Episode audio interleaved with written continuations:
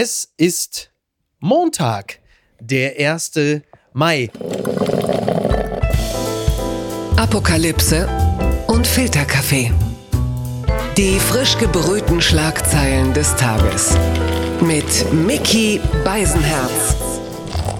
Einen wunderschönen Montagmorgen und herzlich willkommen zu Apokalypse und Filterkaffee mit der Wochenend bei. Ja, also es ist ja irgendwie, also es ist Tag der Arbeit und es gibt Menschen, die setzen sich trotzdem morgens hin, die kommen zur Arbeit, die nehmen einen Podcast auf.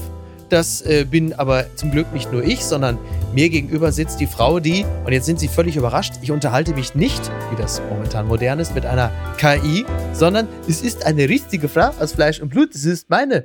Guten Morgen, Niki Hassania. Guten Morgen, Miki. Gut, ich gebe zu, da sind mittlerweile die Grenzen fließend. Die Frau ist sehr viel im Internet. Das äh, Gerät hat Besitz von ihr ergriffen. Niki, heute ist äh, Tag der Arbeit. Es ist der Tag der Arbeiterbewegung, der internationale Kampftag der Arbeiterklasse, der Mai-Feiertag. Ich sage nur so viel, wir müssen heute uns einigermaßen beeilen mit dem Podcast, denn wir haben noch Mitarbeitende bei uns in der Firma, die wollen heute noch demonstrieren gehen oder wie wir sagen, Steine schmeißen.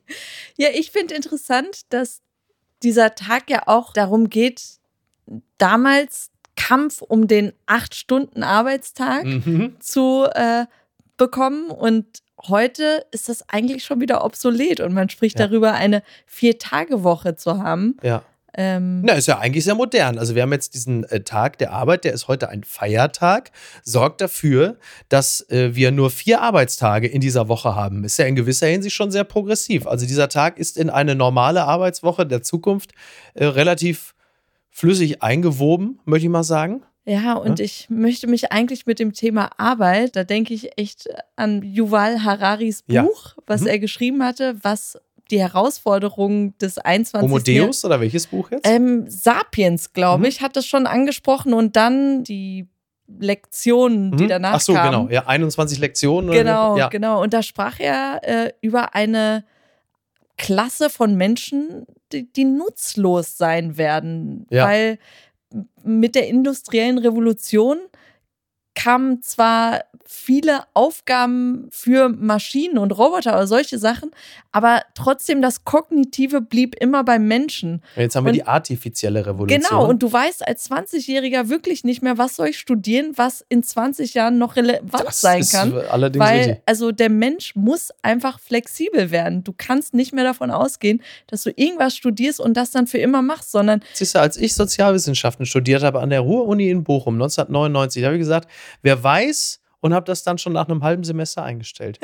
Das war doch sehr progressiv. du bist ein Gewinner. ich habe sagen, ist übrigens, äh, wo wir gerade, also jemand oder etwas anderes stellt ebenfalls die Arbeit langsam ein und zwar die Corona-Warn-App stellt heute die äh, Warnfunktion, also die Corona-App, so muss man sagen, stellt heute die Warnfunktion ein. Sie alle werden natürlich völlig da werden sie alle sagen, um Gottes Willen, die Corona-Warn-App, das war doch im Grunde genommen neben Maske tragen im Park doch das, was uns safe durch die Pandemie Man war, geführt hat. man war immer froh, wenn es grün war.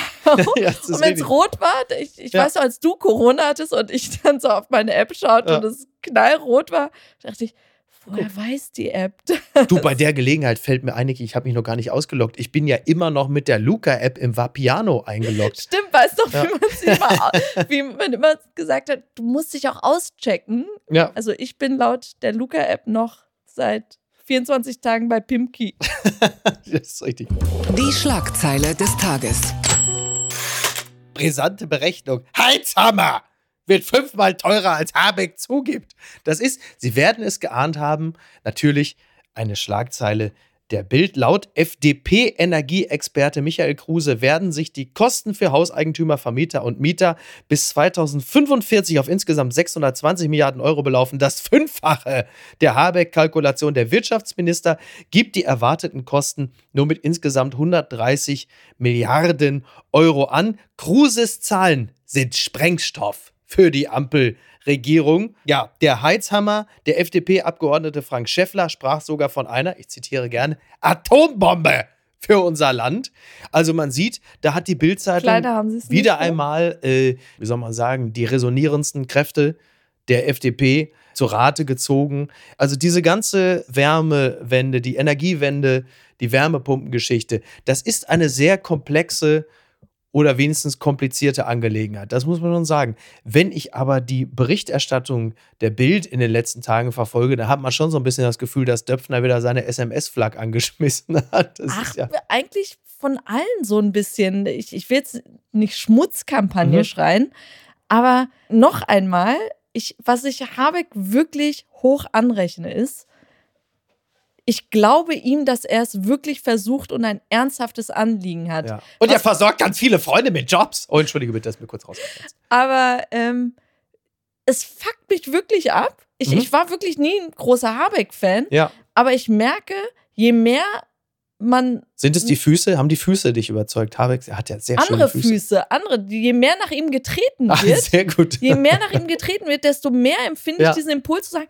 haltet alle die Fresse, Ja. weil du hast Scholz, der seit Der Wahlsieg Klimakanzler. die Fresse hält. Also Das er sagt nichts, er gewinnt wirklich, er profitiert immer davon, dass alle um ihn herum Na, er lässt diese Fights halt zwischen FDP und Grünen austragen und stellt sich so, zieht sich wie Homer in die Hecke zurück und sagt, macht ihr mal. Weil er selber welche Position Ja, hat, und dann will ich doch jemanden, der so was genau. wagt. Und ganz ehrlich, Klimaschutz, es ist mit Kosten verbunden, ja. Und ich habe keine Ahnung, wie teuer es am Ende wird. Aber man die übrigens für die in- Anführungsstrichen normalen Bürger und Bürgerinnen natürlich mitunter wirklich immens und kaum stemmbar sein können. Deswegen wird es ja eine Staffelung geben der Förderung. Also das ist schon ernstzunehmend, aber Total. Und es ist offensichtlich noch nicht in allen Details richtig abgestimmt, den ja. Eindruck habe ich auch, ja. Und trotzdem, es ist eine gute Idee. Ja, und es ist jemand- auf lange Sicht vor allem ist es billiger. Es ist auf lange Sicht wird es billiger sein, ja. Und ich bin einfach wirklich sprachlos. Ich schaue andere Politiker an Richtung FDP. Mr. Veto Lindner, ja, der und auch die FDP, die sich anscheinend die ganze Zeit mit Kalkulationen beschäftigt, wo ich mir denke, dann bringt ihr doch Ideen ein, ja? Also Ja, ja. keiner wagt einen Schritt nach vorne. Der Einzige, der wirklich was macht, und sorry, Baerbock ist auch, was für ein toller Job, Sachen deklarieren zu können und äh, da bin ich übrigens, und das hat für mich nichts mit Sexismus zu tun, da bin ich echt bei Precht zu sagen, da, da So, ist jetzt Vorsicht. Jetzt Vorsicht. Nein, aber Mangel an Diplomatie ist wirklich etwas, was ich in der Außenpolitik gerade beschissen finde. Aber egal, anderes Thema. Ich will nur sagen, dass andere Politiker gerade wirklich gut wegkommen, Das stimmt. ohne etwas zu wagen, wirklich zu wagen. Und da, ähm, Da ist Bobby Habeck. Bobby Habeck. Bobby Habeck ist da. I ähm, got you. Ja, I got you. ja, er hat aber natürlich äh, nicht nur das Problem äh, mit der Wärmepumpe, sondern er hat auch das Problem, dass er anderen, also quasi, also auch so eine Art finanzielle Wärme äh, ins System pumpt. Und zwar äh, haben sie ja gerade das Problem äh, mit der Vetternwirtschaft. Also die FAZ schreibt äh, Vorwürfe der Vetternwirtschaft. Habeck erwartet neues Verfahren für Dena Geschäftsführung. Bundeswirtschaftsminister Habeck geht davon aus, dass das Verfahren zur Besetzung des Geschäftsführerpostens bei der bundeseigenen deutschen Energieagentur nach Vorwürfen der Vetternwirtschaft neu aufgesetzt wird.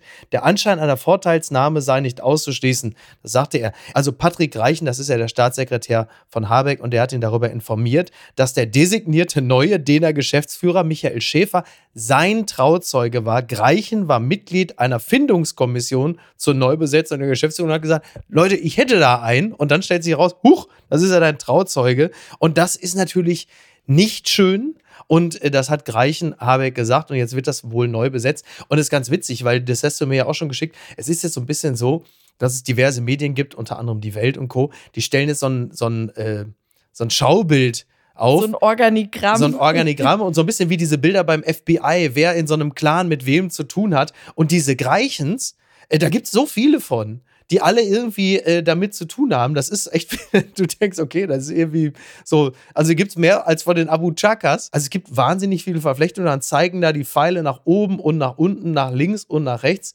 Im Öko-Institut hast du Jakob Greichen, das ist der Bruder von Patrick Greichen.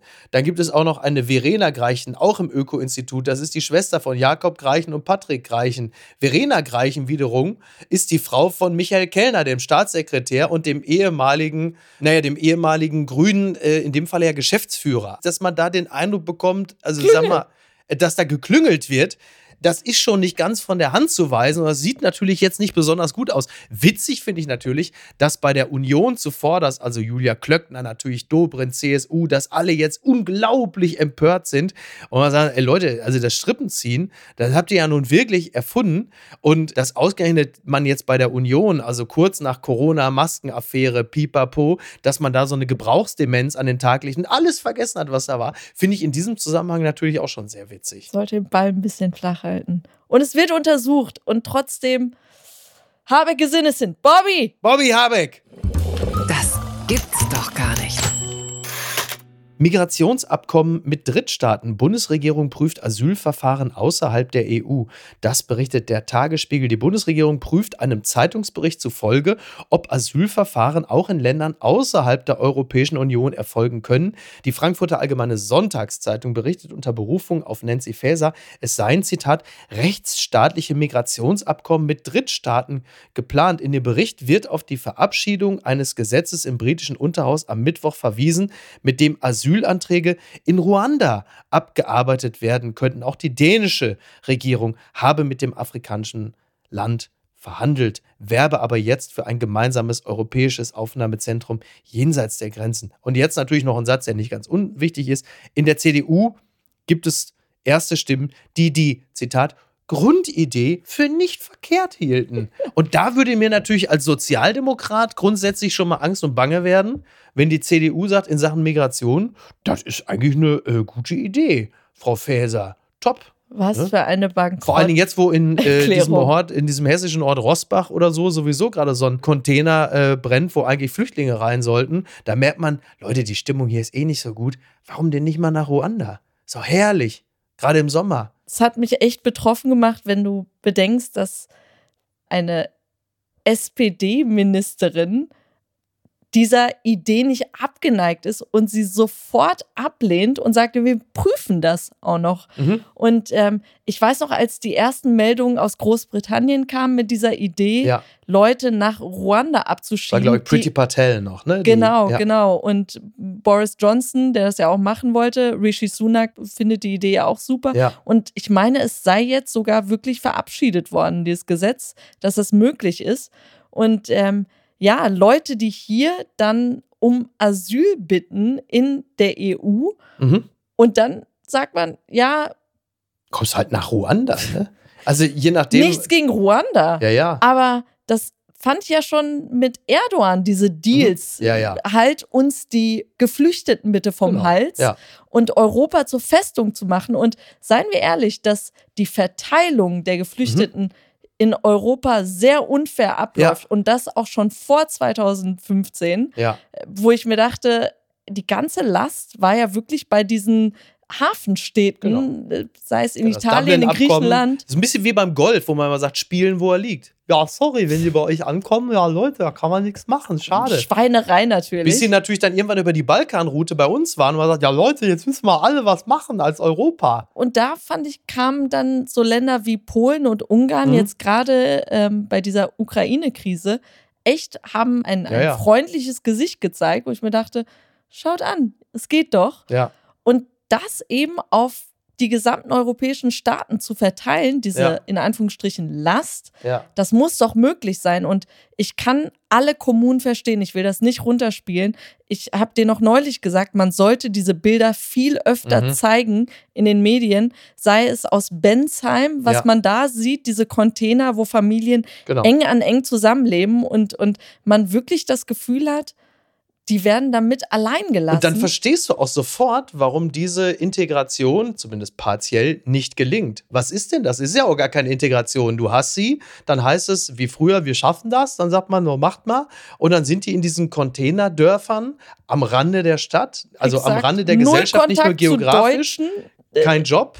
Dann ja. kommt noch Corona dazwischen, macht die ganze Sache natürlich noch viel schwieriger, weil dann ist halt einfach überhaupt gar keine soziale Interaktion da. Und ein paar Jahre später wunderst du dich, warum sie dann zumindest teilweise verhaltensauffällig sind oder halt eben schlecht integriert, weil es äh, wie viel Bemühungen darum gab, natürlich gar keine. So, also große Probleme. Und dann kommen wir mal zu der Frau, die auch ein bisschen was damit zu tun hat. Die unbequeme Meinung. Angela Merkel verteidigt ihre Russlandpolitik Das entnehme ich der Zeit. Trotz des Ukraine-Krieges hält die Altkanzlerin ihre Russlandpolitik im Nachhinein für richtig. Anders als andere habe sie sich intensiv um die Ukraine gekümmert. Ja, sie saß wohl auf der Bühne mit Giovanni Di Lorenzo am Rande äh, der Leipziger Buchmesse. Und auch da ging es natürlich um viele Themen, um die Flüchtlingsthematik, aber halt eben auch um den Ukraine-Krieg.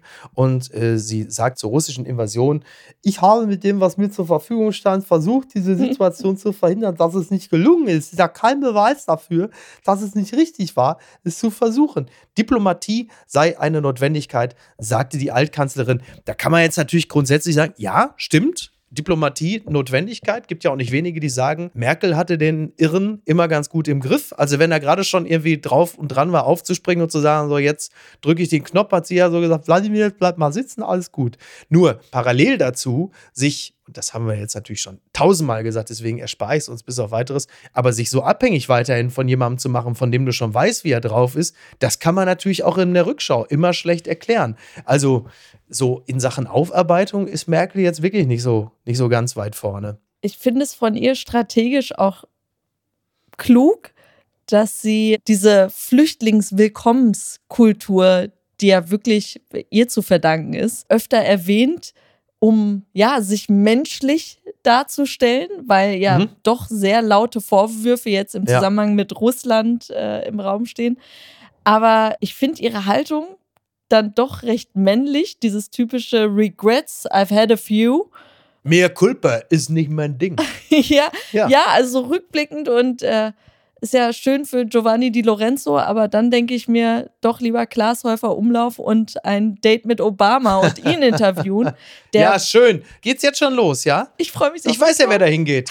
Du kommst am 3. Mai, das ist am Mittwoch, da gehst du schön. Da bin ich mit Fußball MML auf der Bühne in Frankfurt. Da kommst du schön mit, nicht in deinen Obama da rumpassieren. Und der Obama, der Obama, das ist ja wirklich, also, yes, we can. Du kommst schön mit nach Frankfurt, schaust dir das an. Das, das, das Aber an ihrer Stelle, klar, sie muss auch jetzt ihre Memoiren, die ja demnächst ja. rauskommen, ja. ein bisschen bewerben. Und du siehst Sorry, einfach, wenn, wenn die nicht Stuckrad Barre geschrieben hat, will ich es gar nicht lesen. Noch was? Noch was?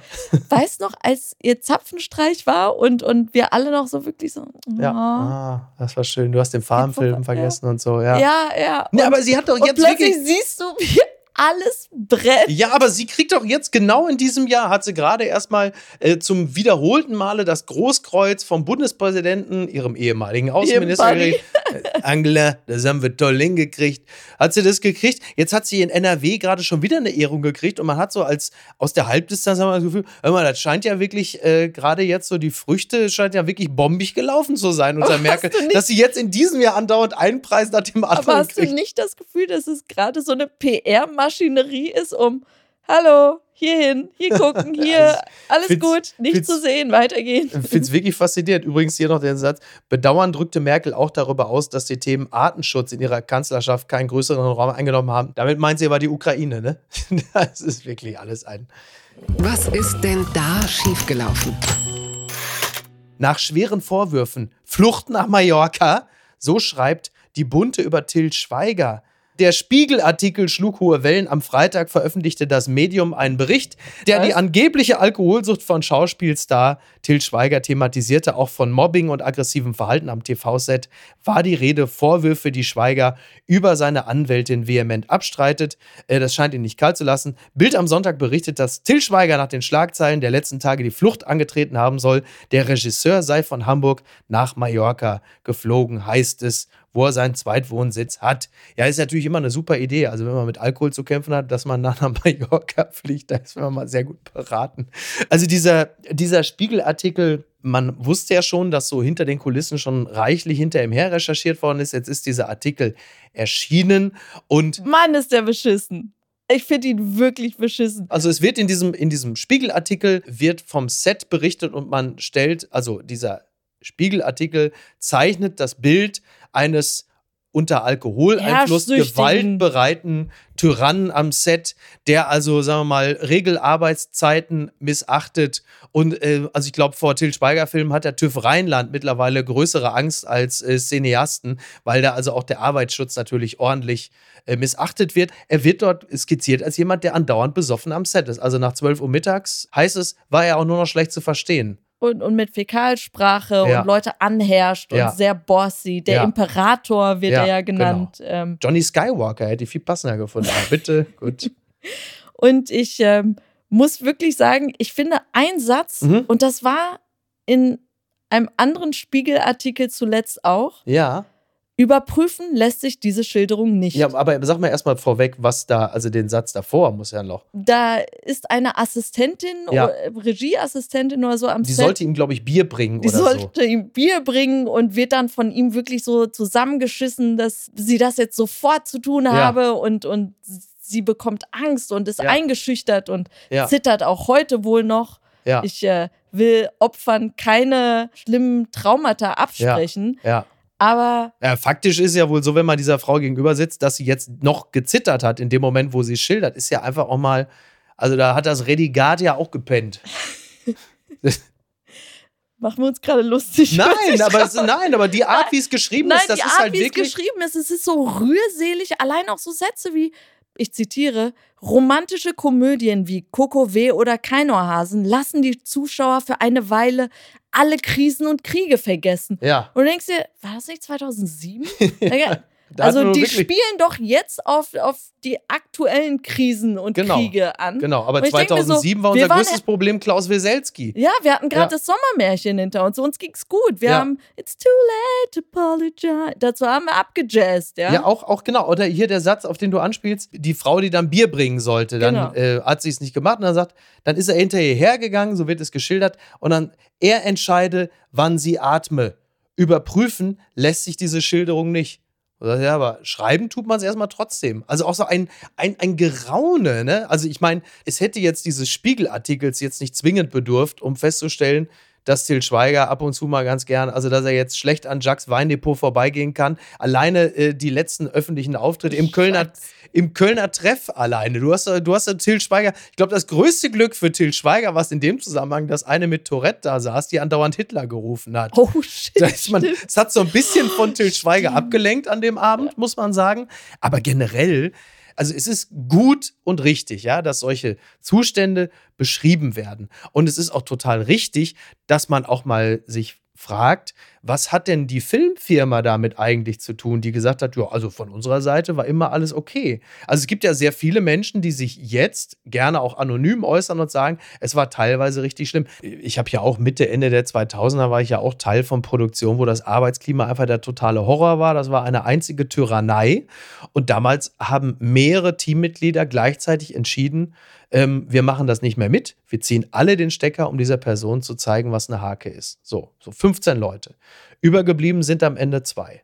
Ich als Autor und der Manager dieses Künstlers. Und es war ein, ein Künstler, der wirklich extrem profitabel war. Und trotzdem hat äh, der Manager den Künstler aus der Agentur geschmissen, weil er einfach gesagt hat, das ist vom Klima her unerträglich und ich will damit natürlich auch ein Zeichen setzen der Person. Ob das verstanden wurde, äh, möglicherweise einen halben Tag und dann geht's weiter. Will sagen, wenn du nicht Sender hast, Produktionsfirmen, die eingreifen und wie zum Beispiel bei Jeremy Clarkson sagen, jetzt pass mal auf, du Arschloch, jetzt ist Feierabend hier, dann ändert sich natürlich auch nichts. Sowas muss von oben kommen. Von unten geht es eigentlich nicht, weil du meistens solche Abhängigkeitsverhältnisse hast, dass die Leute sich in der Regel nicht trauen, dagegen aufzubegehren, weil es finanzielle Abhängigkeit gibt, auch einfach Angst, wie auch immer. Es muss eigentlich immer von oben geschehen. Aber es passiert natürlich in der Regel nie, weil diese Leute einfach noch sehr profitabel sind. Sowas passiert ja in der Regel immer dann, wenn die Leute nicht mehr profitabel sind, wenn sie wie so angeschlagene Alpha-Tiere dann für die Herde langsam nicht mehr,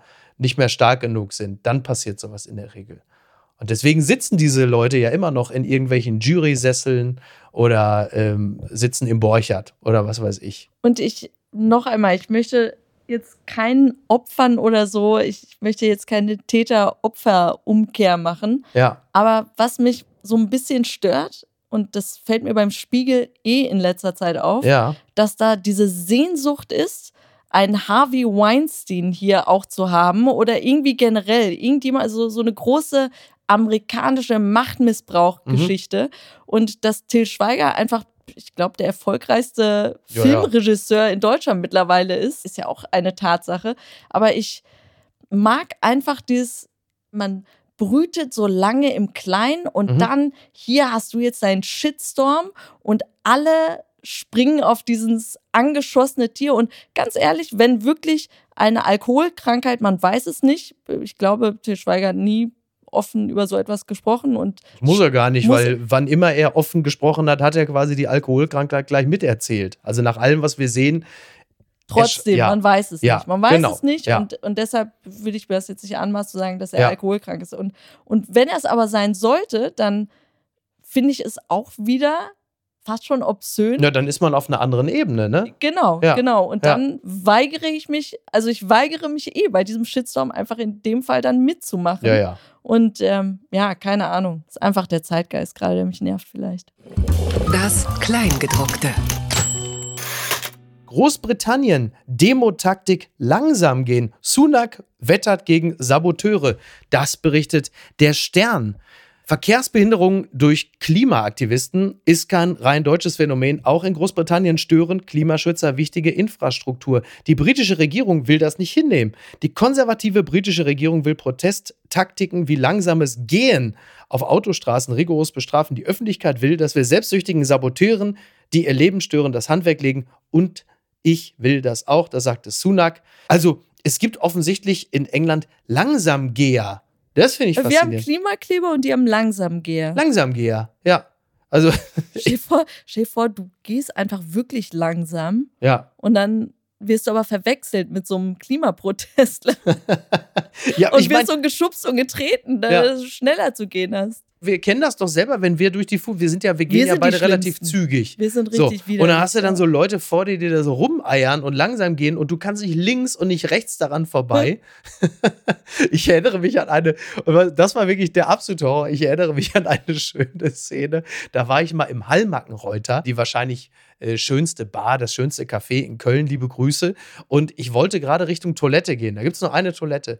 Und dann hast du so einen relativ schmalen Gang von ungefähr 30 Metern. Und ich war gerade auf dem, auf einmal steht so ein Opa, steht vor mir auf und geht dann aber mit einer Geschwindigkeit von einem kmh ganz langsam. Ich kam nicht links und nicht rechts an ihm vorbei. das war ein Saboteur Ganz für dich. langsam auf die Toilette und ich trotte wie so, so eine Entenfamilie hinter ihm her. Und dann geht er natürlich in der in aufreizender Langsamkeit vor mir, geht auf Toilette, schließt ab und denkt so, ja, Alter, Mann, du weißt, was mir das bedeutet. Du weißt, wie sehr mich das fertig macht.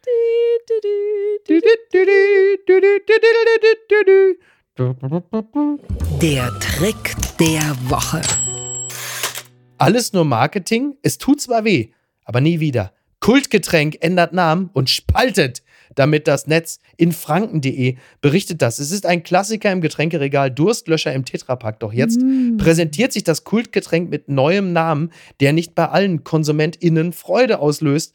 Denn der Durstlöscher, da steht es drauf, Durstlöscherin. Da steht auf der Verpackung, es äh, geschah natürlich das, was geschehen musste. Ich habe das nur bei Twitter natürlich den Trends und da stand Durstlöscher. Ich dachte, es geht schon wieder um Til Schweiger. Und dann sehe ich plötzlich, aha, dieses Kultgetränk hat seinen Namen verändert, heißt jetzt Durstlöscherin. Und mein erster Impuls war, naja, naja. Gute naja. Kampagne. Ja, klar. Ja. Ja, klar. Weil du weißt natürlich, jeder Eierkopf springt drauf an. Das Alle ist so berechenbar. Man weiß sofort, wie da total was trenden berechenbar. wird, Ja. wie das abgeht, wie die Diskussion Total. ablaufen Es wird. passiert ja auch genau das, was man erwartet. Also du Ja. hast alle Talking Points, alle regen sich. Ich werde auf. weiterhin meine Lieblingsgeschmacksrichtung von Durstlöschern kaufen. Waldmeisterin. So, es ist wirklich alles ein Quatsch. Aber wie gesagt, äh, wenn jeden Tag eine neue Sau durchs Dorf getrieben wird, dann schreib wenigstens deinen Namen auf die Flanke, dann kriegen es die Leute mit. Es ist wirklich so. Also Gucken mal, wer da spricht. The Guardian. Smokey Robinson at 83 I still feels sexual. Smokey Robinson on love, joy, drugs, Motown and his affair with Diana Ross. Smokey Robinson, der legendäre Musiker Tracks of Matthias beispielsweise, hat ein Interview gegeben und da hat er zurückgeschaut auf sein wahnsinniges Leben als Songwriter, seine Freundschaft mit Marvin Gaye, Barry Gordy, Aretha Franklin. Aber in erster Linie ging es ihm auch wirklich sehr, sehr stark darum zu sagen, ich habe mit Diana Ross gebumst. Und ich bereue nichts. Vor allem war er da verheiratet auch, gell? Ja, komm, also bitte, das waren die 70er. Mein Gott, wer Ich will da kleinlich mich- sein? Ich frage mich bei solchen Enthüllungen auch immer, hat der Diana Ross vorher gefragt, ob es okay ist? wenn Achso, ich dachte, ob es okay ist, die Affäre zu haben. Das Nein, das, das öffentlich zu machen. Ja. denke, äh. Ja. Dann heißt sein Album Ja. ja. einfach Gasms. Also- Gasms? Genau, statt Orgasms, Ach, Gasms. Gasm. Oh mein Gott, mit Ja. 83. Ja, und jetzt möchte ich dir auch mal, also Aber bitte. ein Song heißt äh, I Fit In There Oh mein Gott. und es ist sehr subtil. Mhm. Let me in your life, make some room for me. If deep down inside you're hoping to fill up an opening. Und es geht Hey. weiter mit If empty fills up your private place and nothing and no one can penetrate, Oh my God. baby, then make it a place for me. I fit in there, I fit in there, I fit in there. Das Das ist ist so. Wahnsinn. Das ist das, also das ist Alte. Menschen, die uns weismachen wollen, dass sie noch Sex haben. Ja, das Ich sind die für euch. Allerschlimmsten. Ich Das sind die. Allerschlimmsten. Also Männer eigentlich jenseits, ich wollte jetzt erst sagen jenseits der 70, aber sind wir ehrlich, eigentlich ist es schon jenseits der 40 schlimm, wenn Männer über ihr Sexualleben Seit in der Philip Öffentlichkeit. Roth Ja. weiß ich sehr gut Bescheid. Ja, der hat ja, Männer- der hat's ja wenigstens noch in Literatur gekleidet, aber zu sagen, so, also ich kann immer noch äh, immer und es ist mega geil Mega. und wir haben, also Karina, also mein Geheimnis ist, also wir bumsen da einfach viel. Das ist wirklich eine ganz schreckliche Kategorie. Das ist ja so ein bisschen das Pfeifen im Walde, so, ne? Also ähm, man ich merkt. glaube ihm jedes Wort. Er ist ein wunderschöner Mann. Ja. Und können wir aber festhalten, er, er ist einfach eine Motown-Legende. Ja. Er ist so ein, seine Hits, alles, ja. ja, was wird bei Google ja. Fragen einfach, wenn du seinen Namen eingibst, als erstes gefragt? Why does Smokey Robinson have blue eyes? Das ist Wo das ich- Einzige, was Wo ich überbleibt. einfach unsere Menschheit liebe. So, das ist das, was die Menschen interessiert. Warum hat er blaue Augen? Und was schreibt eigentlich die Bild? Post von Wagner. Lieber Oliver Kahn, was muss das für ein Gefühl sein, als Halbgott auf Erden gesandt worden zu sein und sich als Atombombe herauszustellen? Die Sebener Straße gleicht einem dampfenden Krater. Der große FC Bayern, ein Witz, ein weiß-blaues Bauerntheater. Uli Hoeneß würde sich in ein Grab legen, nur um drinnen zu rotieren. Stattdessen läuft er jetzt über den Trainingsplatz wie ein verwirrter Opa, dem man die Rabatten im Kleingarten zertrampelt hat. Der Titan ist ein Titänchen. Rilkes Panther ein zahmes Kätzchen. Ein Stubentiger. Das Brüllen ist einem Mountain gewichen. In der Fußballarena haben sie Schalke erdolcht, Valencia getötet, als Kannibale in Turnhosen die Stürmer gefressen. Sie standen für das Nicht-Aufgeben. Ein Weiter, immer weiter. Jetzt ist es ein Leider, immer Leider. Sie waren König Minas. Alles, was ihre Torwartpranken anfassten, wurde zu Gold. Plötzlich wird alles zu Holz, zu morschem Holz. Sogar den gottgleichen Tuchel haben sie verhext. Zum segelohrigen Deppen mit Zeitungsausträgerkappe haben sie ihn gemacht. Gegen sie wäre sogar Lothar Matthäus der Heiland. Der Golfball damals in Freiburg geworfen. War keine Attacke, es war eine Prophezeiung, eine Weissagung. Gehen Sie Golf spielen, werden Sie Privatier auf dem Grün mit 18 Löchern, können Sie keinen Schaden mehr anrichten. Für das Fußballfeld fehlt Ihnen die Platzreife. Ich mag Ich sie. mag sie. da steht nicht, ich mag sie, oder? Der Halbgott ist fehlbar. Wie ein Busfahrer, eine Schalterbeamtin, ein Zeitungsausträger. Wie wir alle. Ein Titan als Tröster. Herzlichst, ihr Franz Josef Wagner. Den letzten Teil hast du dazu gedichtet, oder? Nein. Nein, das ist doch wirklich. Also Das von würdest du mir sowas zutrauen? Würdest du mir sowas zutrauen? Ja, was soll ich machen? Es ist, es ist Tag der Arbeit und die faule Sau hat nichts geschrieben. Also irgendeiner muss es ja. Ich habe sie bis zum Schluss geglaubt. Sehr gut, sehr gut, das freut mich. Sehr schön. Ähm, Weil die Wende war dann doch zu hart. Ja, und total. Nur Beleidigungen. Also, ich mag sie. ich mag sie.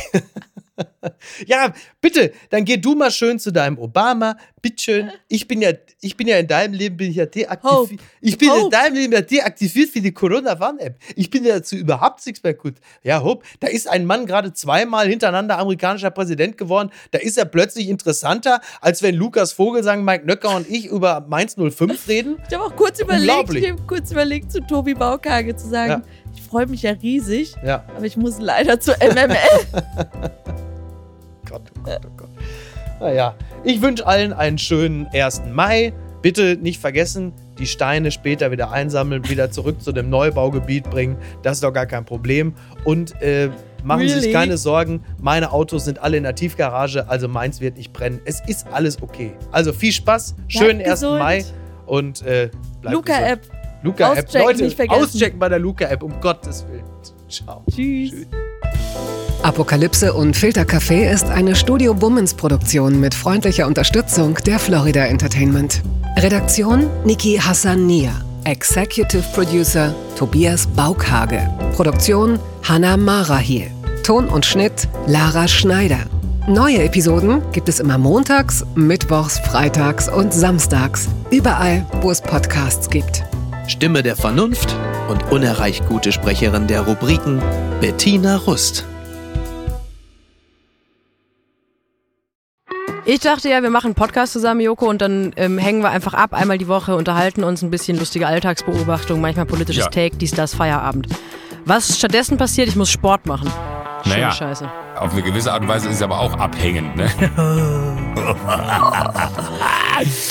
ja gut, ähm, das ist aber so, so eine Entwicklung, die man natürlich nicht kommen sieht, wenn man einen Podcast beginnt, wo man aber, wenn man einen Podcast hat, wie wir beide, der jeden Donnerstag erscheint, äh, und Sunset Club heißt, sehr dankbar darüber ist, dass zum Beispiel ein Gast wie Kai Pflaume sagt, hast du nicht Bock auf eine Klimmzug-Challenge? Ja, und jetzt mache ich seit zweieinhalb Monaten, trainiere ich Klimmzüge. Bald ist es soweit. Die große Auflösung, habe ich es geschafft, einen Klimmzug zu schaffen. Also habe ich es geschafft, ihn zu schaffen. Und die Laune ist im Keller bei mir, außer natürlich, wenn wir uns unterhalten miteinander. Aber den Rest der Zeit, den ich nicht mit dir Podcast mache, mache ich ja Sport. Ja, äh, schaltet doch einfach ein und hört rein. Wir würden uns sehr freuen. Und wenn es euch nicht gefällt, sagt es bitte keinem.